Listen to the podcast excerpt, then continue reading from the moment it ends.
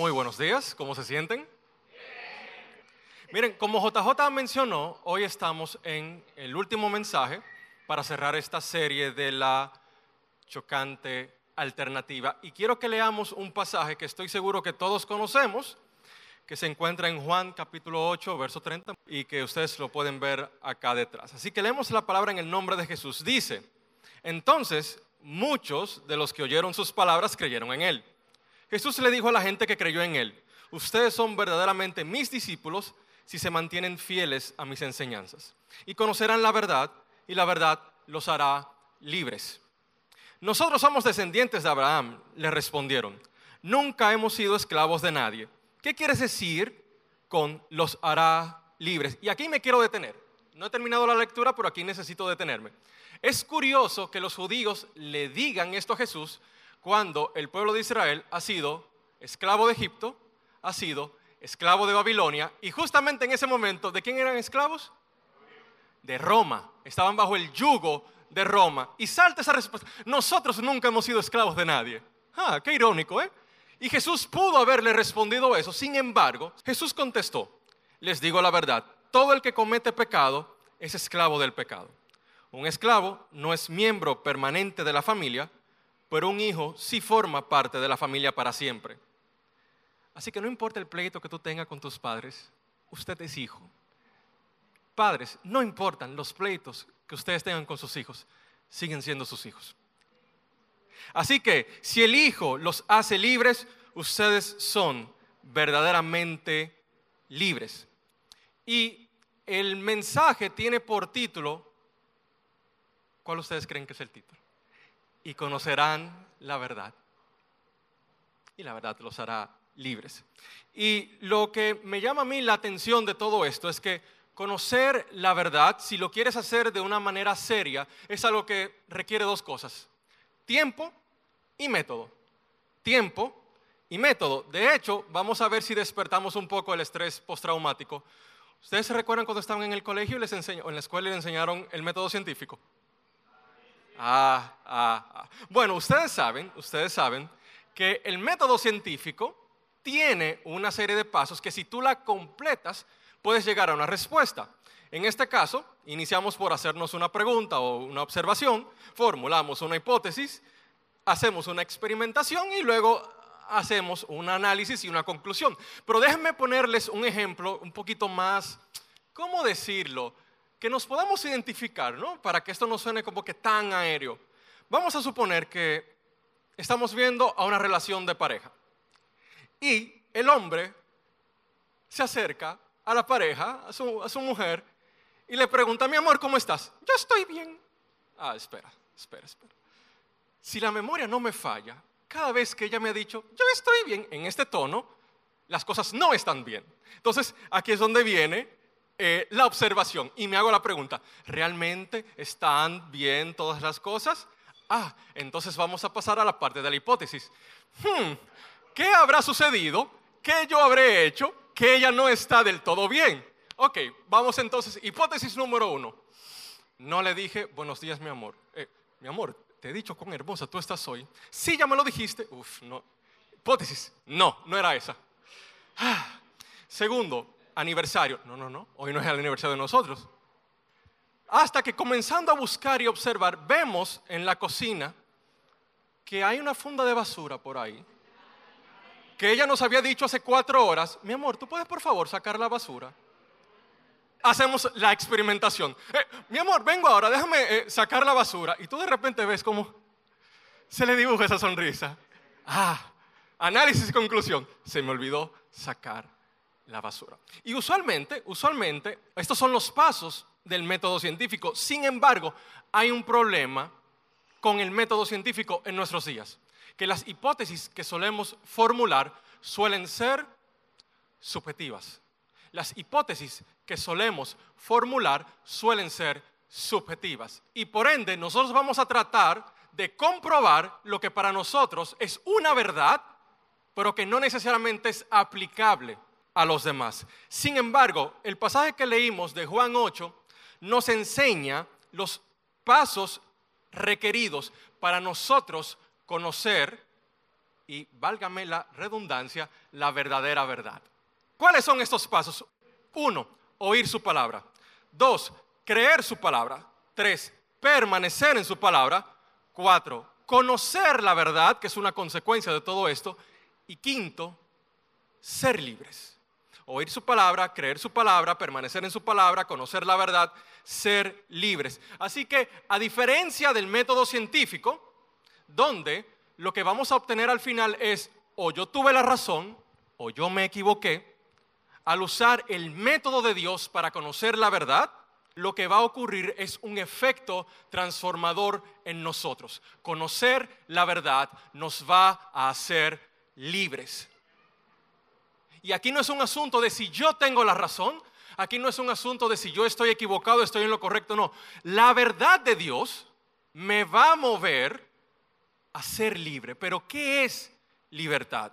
Y es curioso porque en la narrativa de nuestra época posmoderna donde nos encontramos, cada quien tiene una verdad. Tú puedes tener tu verdad, yo tengo mi verdad, y por ende cada uno va a vivir una libertad que para mí es una cosa y para ti puede ser otra.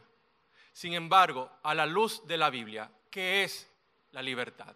Libertad no es solamente la capacidad de elegir hacer lo que yo quiero hacer, no, es también escoger hacer lo que debemos de hacer. De nuevo, la libertad según la Biblia no es solamente la capacidad de elegir lo que yo quiero elegir, sino también la capacidad de hacer lo que yo debo de hacer. ¿Y en qué me amparo para decir esto?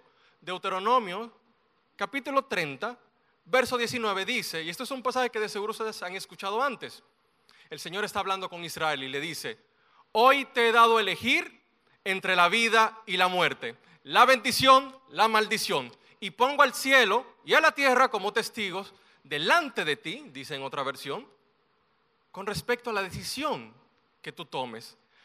Ay, si tú eligieras la vida, para que tú y tus descendientes puedan vivir. La versión de la Reina Valera del 60 dice, escoge pues la vida para que a ti y a tu descendencia les vaya bien. Entonces, fíjense qué interesante, porque Dios le da a Israel y por extensión a nosotros la capacidad de elegir. Tienes la vida, tienes la muerte, tienes el bien, tienes el mal, tienes la bendición, tienes la maldición. Pero Dios va un paso más allá y te dice, escoge la vida. Entonces, libertad desde el aspecto bíblico no es solamente elegir lo que yo quiero elegir, es elegir lo que yo debo de elegir y hacer lo que es correcto hacer. Y quiero retroceder porque quiero hacer unos cuantos comentarios sobre estos cinco puntos. Oír su palabra, creer su palabra, permanecer en ella, conocer la verdad y ser libres. Número uno, no hay forma de que tú y yo podamos escuchar la palabra de Dios si no tenemos una relación con la palabra de Dios. Hoy en día tenemos la palabra profética, como dice el apóstol Pedro, más segura en nuestras manos, la Biblia. No hay forma de que nosotros podamos discernir y distinguir la voz de Dios si nosotros no tenemos una relación con esa palabra de Dios. Es muy interesante que Jesús dice, mis ovejas conocen. ¿Ustedes saben por qué él dice eso? Bueno, Jesús está hablando como el buen pastor. Los pastores solían sacar a sus ovejas y las llevan a una pradera donde se podían alimentar. Pero así como salía un pastor con sus ovejas, salían dos, tres, cuatro pastores más con sus ovejas. Y todas pastaban en el mismo lugar. Ah, pero ¿qué pasaba? Cuando el pastor tenía que retirarse y retirar a sus ovejas, ¿ustedes saben lo que él hacía? Simplemente retrocedía y gritaba, vengan.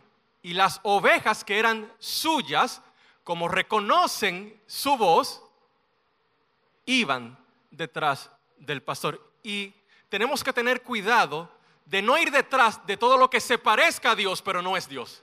De todo lo que suene bueno, pero no es bueno. De todo lo que parece la verdad, pero no es la verdad. Amén. Y esto sucede o lo logramos teniendo una relación con la palabra de Dios, leyéndola, escudriñándola, estudiándola. Lo segundo es creer su palabra en la Biblia hay promesas que Dios ha hecho para ti y para mí.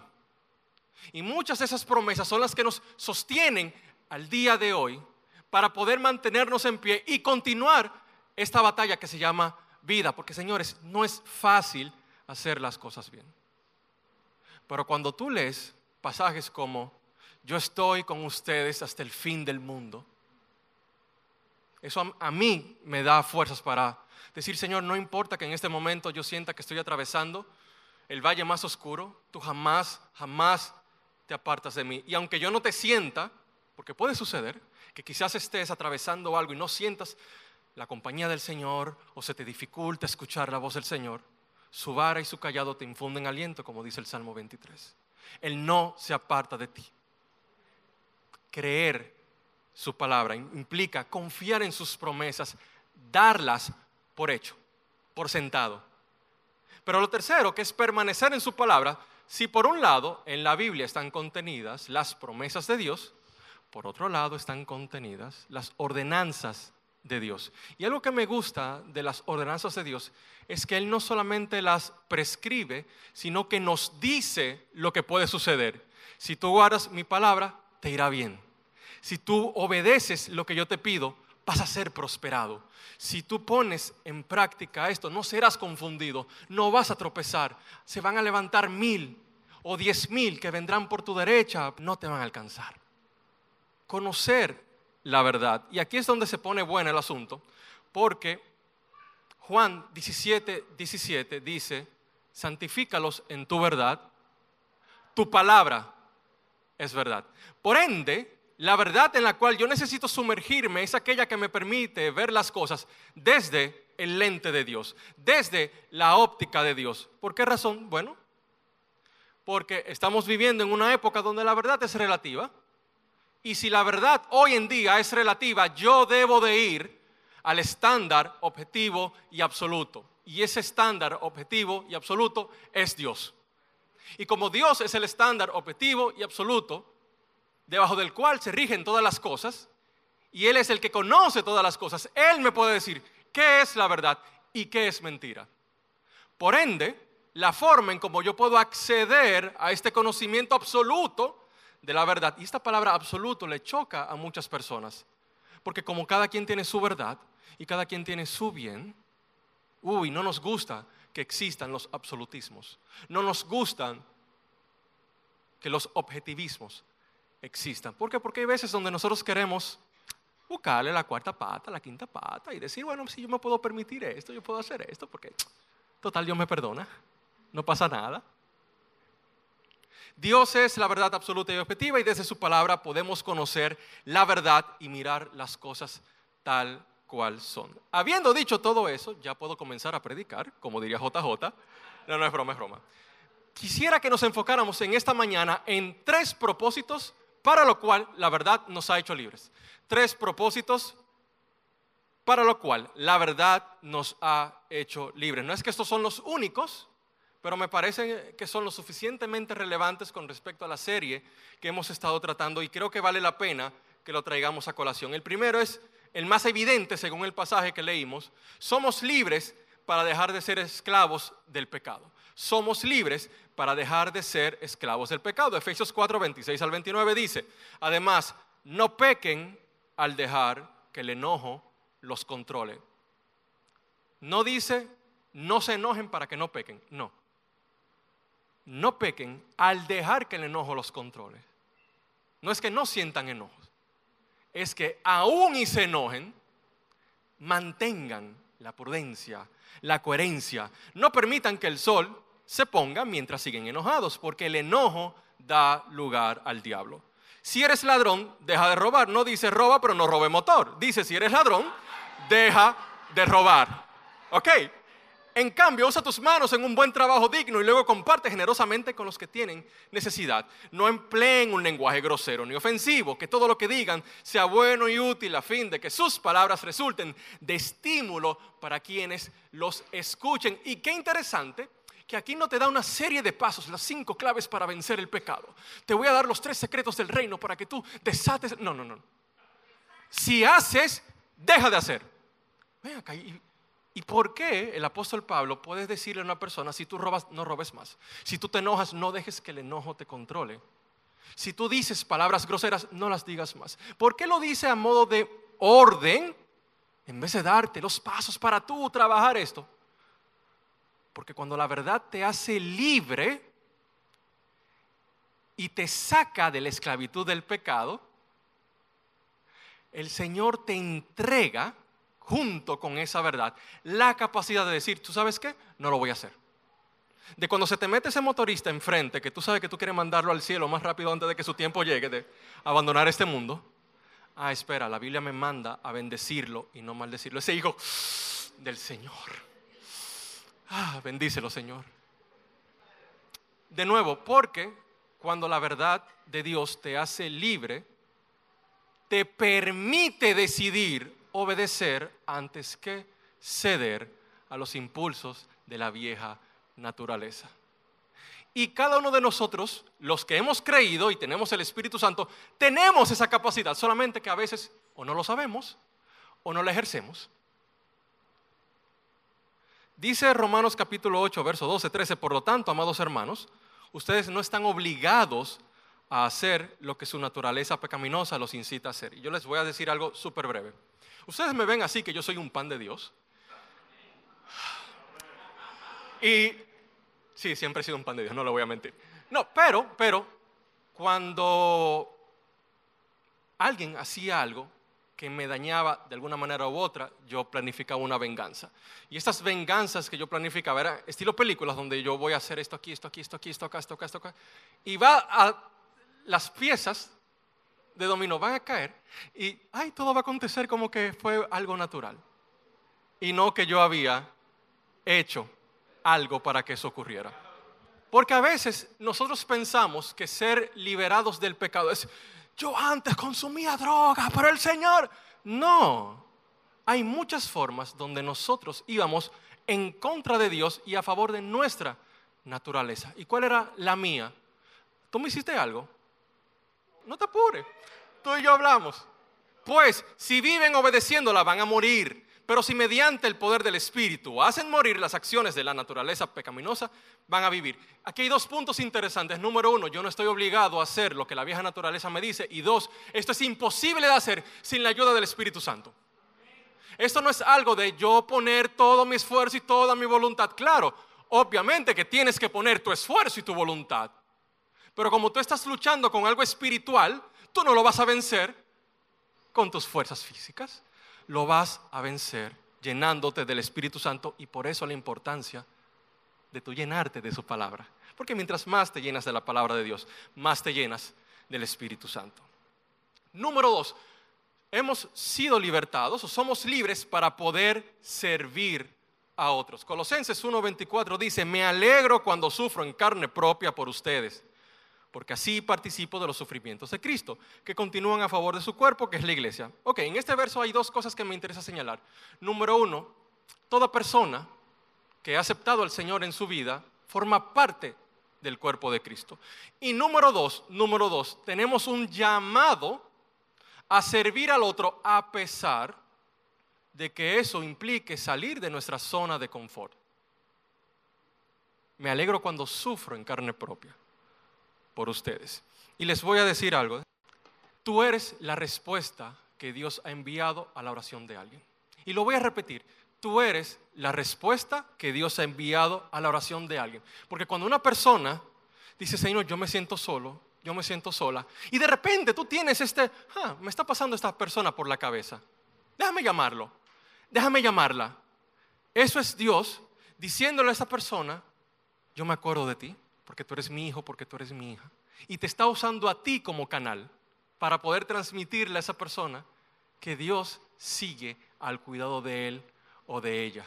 Cuando una persona está padeciendo algún tipo de necesidad y eres movido a misericordia para suplirla, no importa si esa necesidad es un abrazo, es sentarte a escucharla, es quizás, mira, no tiene para la comida o para el pasaje hacerlo. Dios está respondiendo a la oración de esa persona a través de ti. ¿Por qué? Porque tú y yo somos su cuerpo y Dios jamás va a dejar de responder la necesidad de su cuerpo. Porque Él te ama y porque tú eres lo más importante que Él tiene en este mundo. Luego de su Hijo Jesús, claro está. en ese sentido, en ese sentido, les voy a decir algo que quizás les pueda sonar un poquito radical, pero vamos a ver cómo ustedes lo, lo toman. Tu obediencia puede representar una oración contestada. Yo creo que ahí estamos de acuerdo, ¿verdad que sí? Tu obediencia puede representar una oración contestada. Tu desobediencia, por otro lado, y mi desobediencia, por ende, puede causarle daño a otra persona o hasta costarle la vida. Voy a repetir esto último. Tu desobediencia puede causarle daño a otra persona que Dios quiere tocar, que Dios quiere bendecir, o puede incluso costarle la vida. Ok, ¿por qué yo digo esto que yo sé que es un poquito radical? Hace 17 años, un primo ah, tuvo un accidente en, su vehículo y quedó en coma. Y cuando me enteré, pues yo comencé a orar por él. Pero Dios puso en mí la inquietud, ve a la clínica a orar por él. Y yo, sí, sí, sí, Señor, yo voy a ir, pero déjame mientras tanto orar desde mi casa porque estoy muy ocupado. Y los días pasaban, ve a la clínica a orar por él, ve a la clínica a orar por él. Y yo, sí, Señor, voy a ir, voy a ir, pero déjame orar desde aquí, déjame orar desde aquí. Y los días comenzaron a transcurrir hasta que un día dije, ¿sabes qué? Si tú me estás diciendo que vaya a orar por él a la clínica, es por algo. Yo no sé qué va a pasar, pero lo voy a hacer. Y cuando por fin me dispuse a hacerlo, mi mamá me llama, tu primo murió. Y no les voy a mentir, esa fue una de las lecciones más difíciles que yo tuve que experimentar.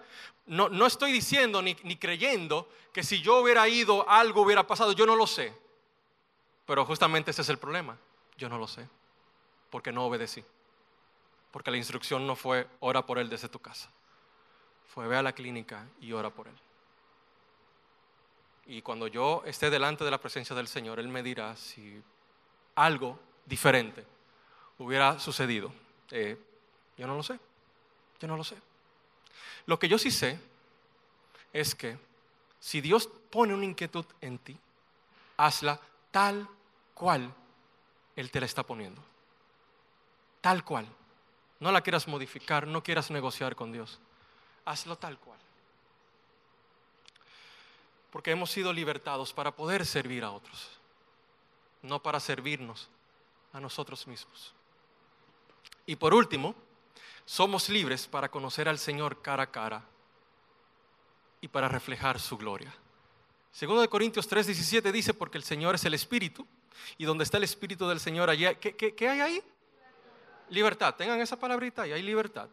Así que todos nosotros, a quienes nos ha sido quitado el velo, podemos ver y reflejar la gloria del Señor. El Señor, quien es el Espíritu, nos hace más y más parecido a Él a medida que somos transformados a su gloriosa imagen. La mayor libertad que la verdad de Dios nos ha traído es la de poder ver al Señor cara a cara. Es la de poder escuchar su voz día tras día. Es la libertad de ser tomados de nuestras manos por Él. Es de ser guiados por Él en todo momento. Y es de vivir la vida plena que Él vino a darnos por su sacrificio. Juan 10:10, 10, el ladrón vino a robar, a matar y a destruir. Yo he venido para que tengan vida y la tengan en abundancia. Y yo creo que este es, a mi entender, la mayor libertad que el Señor nos ha dado a través de su verdad. Ustedes se han detenido a pensar en el privilegio de ver al Señor, creador de los cielos y de la tierra, de todo el universo, el Dios infinito que es desde la eternidad y hasta la eternidad, el Dios que conoce el pasado, el presente y el futuro, porque nada se escapa de su soberanía y que nosotros, seres insignificantes en comparación a la grandeza del universo, tenemos el privilegio de escucharlo y tenemos el privilegio de estar en su presencia. Yo no sé si tú meditas en esto. No sé si ustedes han visto estos correos donde a veces ponen estas fotos del tamaño de la Tierra, luego el tamaño de la Vía Láctea, luego el tamaño de este universo, luego el tamaño de esto, de esto, de esto. Y un punto así ínfimo, ínfimo, este eres tú. Y a pesar de que tú y yo somos este punto tan ínfimo en comparación a la grandeza del universo, Dios nos dice, con amor eterno te he amado, por tanto te he prolongado mi misericordia. Dios nos dice, aunque tu padre y tu madre te desamparen, te dejen, yo te voy a recoger, yo siempre estaré contigo.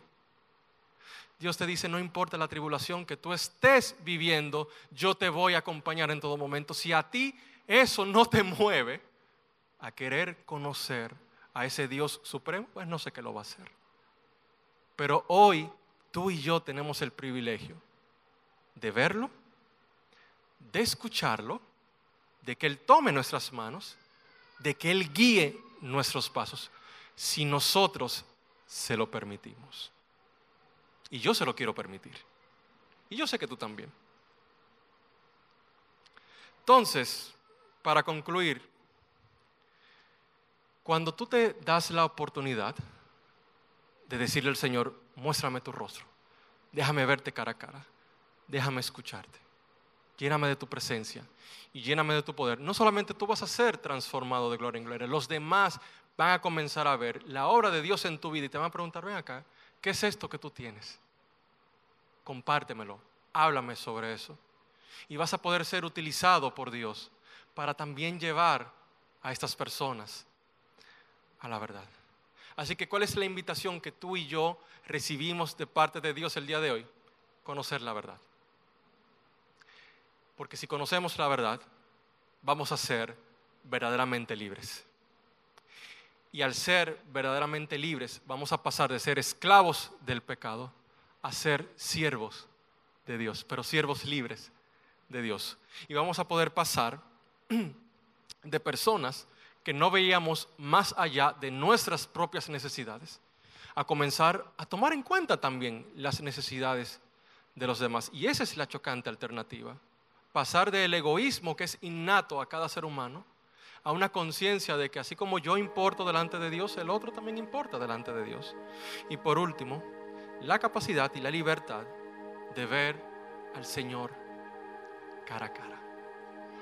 Y yo en esta mañana quiero hacer dos oraciones. La primera, quiero orar por aquellas personas que están aquí y que nunca le han dicho al Señor, yo quiero ser libre en ti. Y yo quiero que tú me des esa libertad de la que el rubito ese que se paró ahí adelante estaba hablando porque yo siento que en mi vida hay esclavitud en ciertas áreas de ciertas cosas. Quizás esclavo del pasado, quizás esclavo del alcohol, quizás esclavo de la tristeza, quizás esclavo del dolor, quizás esclavo de la ansiedad. Si tú estás aquí en esta mañana y nunca le has dicho esto al Señor y sientes la necesidad de hacerlo, te voy a pedir, y a, cada uno le voy a pedir que, que cerremos nuestros ojos, por favor. Y yo quiero orar por ti. Porque hay veces que tomar esta decisión tiene su costo. Implica soltar el control para darle el control a Dios. Ahora te voy a decir algo, tú nunca has tenido el control. Tú tienes la ilusión del control. El control siempre lo ha tenido Dios. Así que si estás aquí en esta mañana y quieres hacer esta oración, no, tienes que hacerla en voz alta. Puedes hacerla en tu mente, en tu corazón. Y simplemente dile, Señor, yo reconozco que necesito tu verdad para poder ser libre.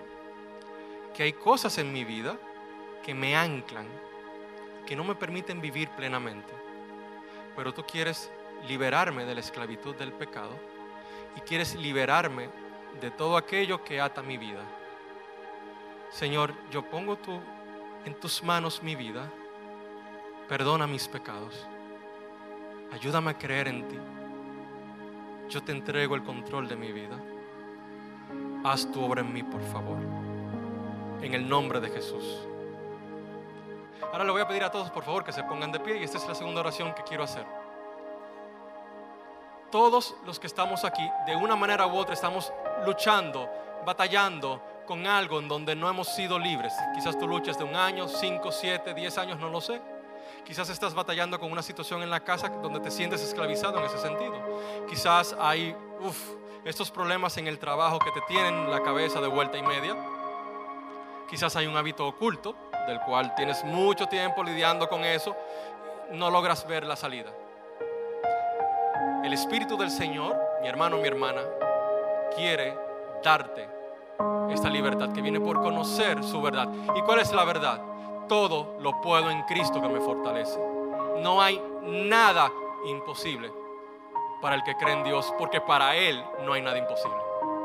Así que si tú tienes algo con lo que has estado lidiando y necesitas ser libre, te voy a dar unos minutos para que tú ahí en tu lugar hables con Dios y te sinceres con Él y le digas, Señor, yo necesito conocer tu verdad en este aspecto de mi vida. Y yo necesito tu fortaleza, tu poder, la llenura de tu espíritu para poder salir de esto. Este es tu tiempo con Dios.